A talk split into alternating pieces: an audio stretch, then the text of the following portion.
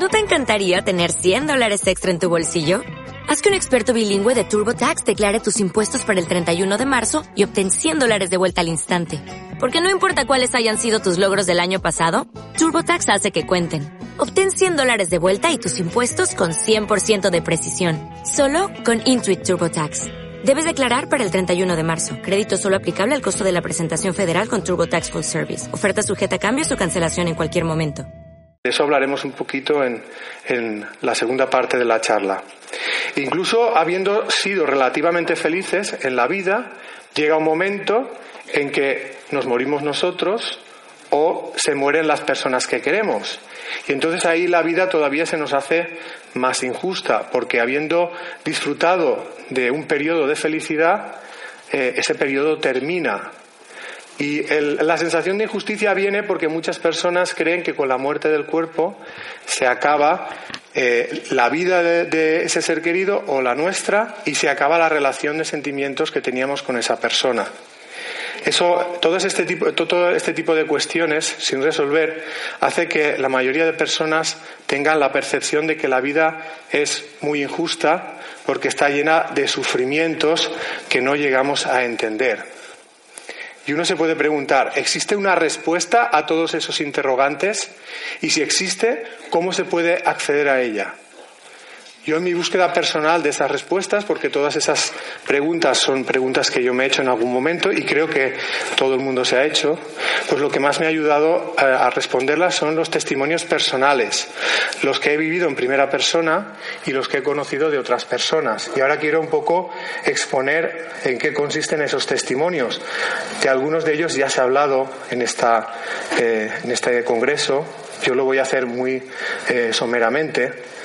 Por ejemplo, el de las personas que han pasado por la experiencia de muerte clínica y han sido reanimadas, o las personas moribundas que están en trance de dejar este mundo, que también están teniendo una serie de vivencias en ese final de su vida, que son muy comunes de unos seres humanos a otros, o el de las personas que afirman recordar vidas pasadas, o el de aquellas que afirman haber contactado con seres que ya han fallecido. Vamos a repasar cada uno de esos grupos qué tipo de experiencias eh, están viviendo que nos pueden ayudar a contestar a estas preguntas.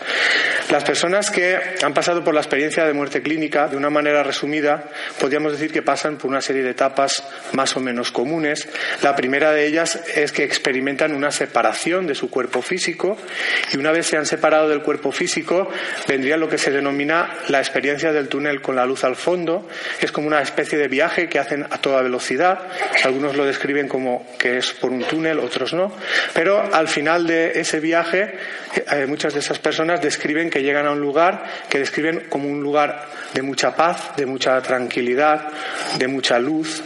Un lugar donde se sienten maravillosamente como nunca se han sentido cuando estaban en este plano. Y en ese lugar tan, tan maravilloso suelen contar que se encuentran o bien con seres queridos que ya han fallecido o bien con seres que ellos reconocen como sus guías. Y en ese diálogo se les dice que todavía no ha llegado su hora y que se tienen que volver al cuerpo. Y muy al contrario de lo que normalmente pensamos, que cuando alguien se muere pensamos, pobrecito, y al mismo tiempo pensamos, menos mal que no me ha pasado a mí ni a nadie de mi familia, pues estas personas opinan justo lo contrario, que lo que sería una suerte sería quedarse allí. Y lo que le resulta difícil y doloroso, eh, pues es eh, la vuelta al cuerpo. Eso ya ha hablado mucho y muy bien pues Mariano en la conferencia esta mañana. Pero sí que es cierto que a partir de ese momento esas personas experimentan un cambio en su vida. Primero dejan de tenerle eh, miedo a la muerte porque han echado un vistazo y lo que han visto pues tiene muy buena pinta en la mayoría de casos. Y otra de las cosas que ocurre es que experimentan un cambio de valores. Eh, también Mariano ha hablado de este tema, simplemente resumidamente. Eh, las personas normalmente estamos muy preocupadas por eh, el tener éxito, tener fama, ganar dinero, ser sexys para ligar más, pagar la hipoteca, etcétera, etcétera. Estas personas se dan cuenta que todo eso no tiene mucha importancia y lo que realmente es importante es desarrollar los sentimientos.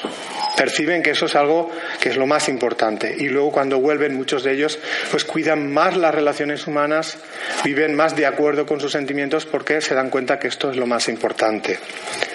Algunos investigadores han tomado la molestia de estudiar seriamente este tipo de testimonios. Quizá uno de los pioneros y más conocidos, el doctor Raymond Moody, que estuvo en una edición anterior de este congreso, que ya en el año 77 pues, publicó un libro, ay, perdón, un, artículo en una revista científica que se titulaba Experiencias cercanas a la muerte, un dilema para la medicina. Luego escribió dos libros, Vida después de la vida y Reflexiones sobre la vida después de la vida, donde él recoge este tipo de testimonios. Más tarde, pues apareció en escena pues, el doctor, doctor Melvin Morse, pediatra, que trabajaba en el Hospital de Niños de Seattle, que en el año 94 pues, escribe un artículo científico que se titula Experiencias cercanas a la muerte y visiones relacionadas con la muerte en niños, implicaciones para la medicina.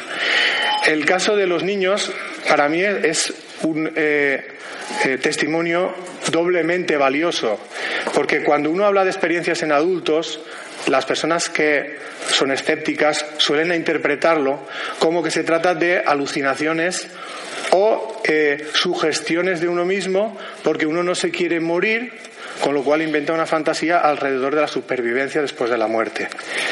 Y uno pues, se puede quedar contento con esa explicación.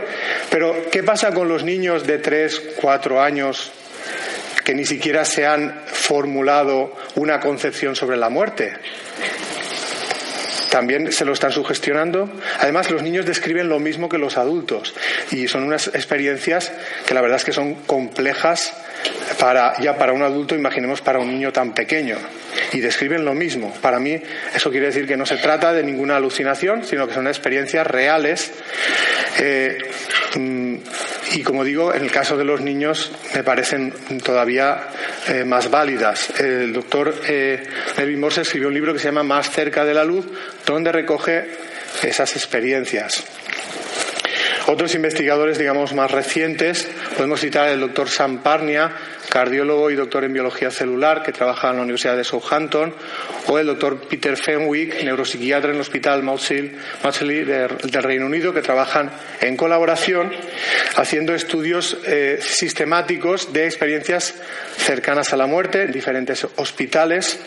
Eh, ya llevan varios eh, artículos científicos escritos sobre este tema en el 2001, 2002, 2007, donde ellos están recogiendo toda esta información. Además han publicado dos libros. no los he encontrado en castellano, por eso está la referencia en inglés. ¿Qué pasa cuando nos morimos y la verdad en la luz? Me comentaba antes, Rafa, que eh, iniciaron un estudio, digamos, más ambicioso a partir del 2008 y que están a punto de, terminarlo y que pronto pues, publicarán esos resultados. O el trabajo del doctor Pim Van Lommel, cardiólogo que trabaja en Holanda, este investigador publicó un, artículo en la revista Lancet, una revista muy prestigiosa a nivel científico en el año 2001, donde recogía experiencias cercanas a la muerte en eh, pacientes que habían sobrevivido a un paro cardíaco. Era un estudio en, en Holanda. Y también un libro que eh, se titula Conciencia más allá de la vida, o podemos hablar del caso del doctor Jeffrey Long, radiólogo en oncología, que ha escrito un libro que se llama Evidencias del más allá, pruebas de la existencia de otra vida después de la muerte. O el trabajo del doctor Enrique Vila, ya también lo ha comentado Mariano esta mañana, que escribió un libro que se llama Yo vi la luz, donde recoge experiencias cercanas a la muerte en España. O podemos eh, hablar del doctor Jean-Jacques Carmonier, médico anestesista, que ha escrito varios libros, uno de ellos es Siete buenas razones para creer en el más allá, o las pruebas científicas de una vida después de la vida. Podemos estar aquí horas hablando de trabajos de investigadores Simplemente es como muestra de que realmente es un tema que se está investigando de una manera seria y todos estos investigadores llegan a la misma conclusión, que no se trata de alucinaciones, sino que son experiencias reales que nos están eh, diciendo que la vida continúa más allá de la muerte.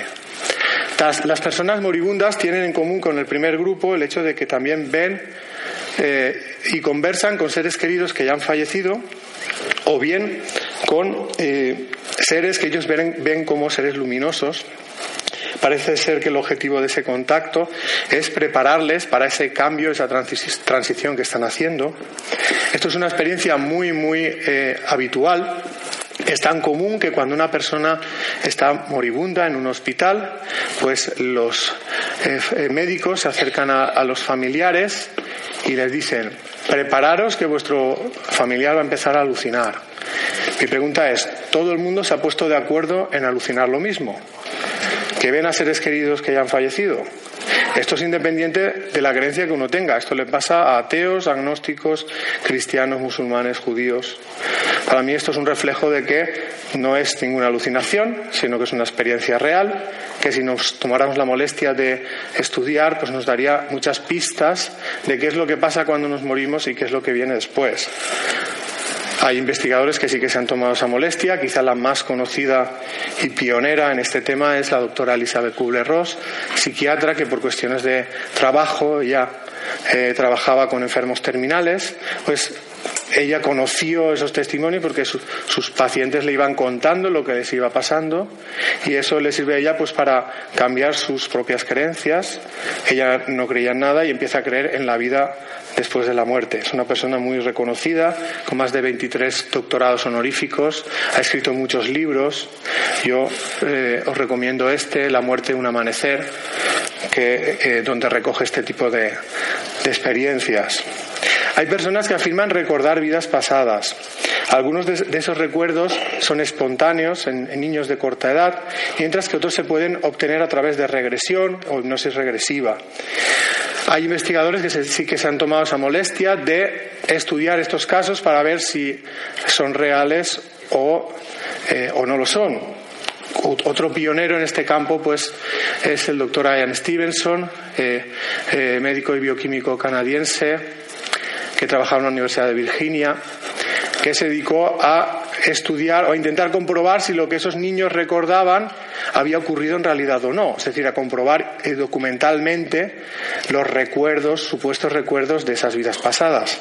Y en su eh, mm, investigación ha recogido mm, cosas muy interesantes, por ejemplo, eh, había niños que empezaban a hablar en un idioma que no habían conocido en esta vida, y es que era un recuerdo del idioma hablado en la vida anterior, o el caso de niños que parece ser que en la vida anterior habían muerto a una edad temprana y habían vuelto a encarnar rápidamente de manera que su familia de la vida anterior todavía estaba físicamente viva en la actual vida del niño.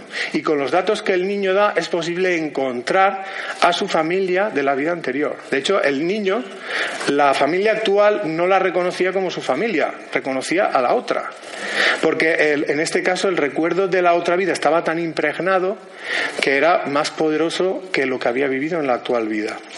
Este investigador, ya en el año 77, escribió un artículo científico eh, donde, eh, titulado El valor explicativo de la idea de la reencarnación.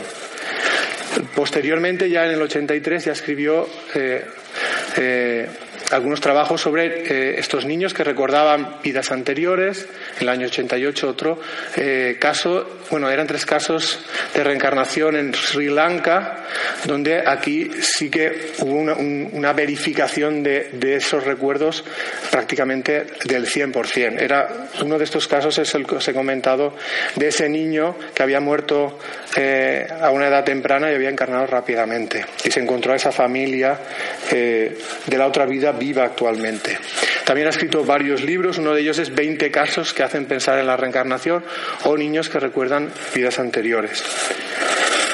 Eh, un eh, seguidor y, continuador del trabajo de Ian Stevenson es el doctor Jim Tucker, psiquiatra y profesor en la Universidad de Virginia, que también ha escrito varios artículos científicos en 2005 y 2008, donde recoge este tipo de recuerdos de vidas pasadas en niños y tiene un libro que se llama Vida antes de la vida, los niños que recuerdan vidas anteriores.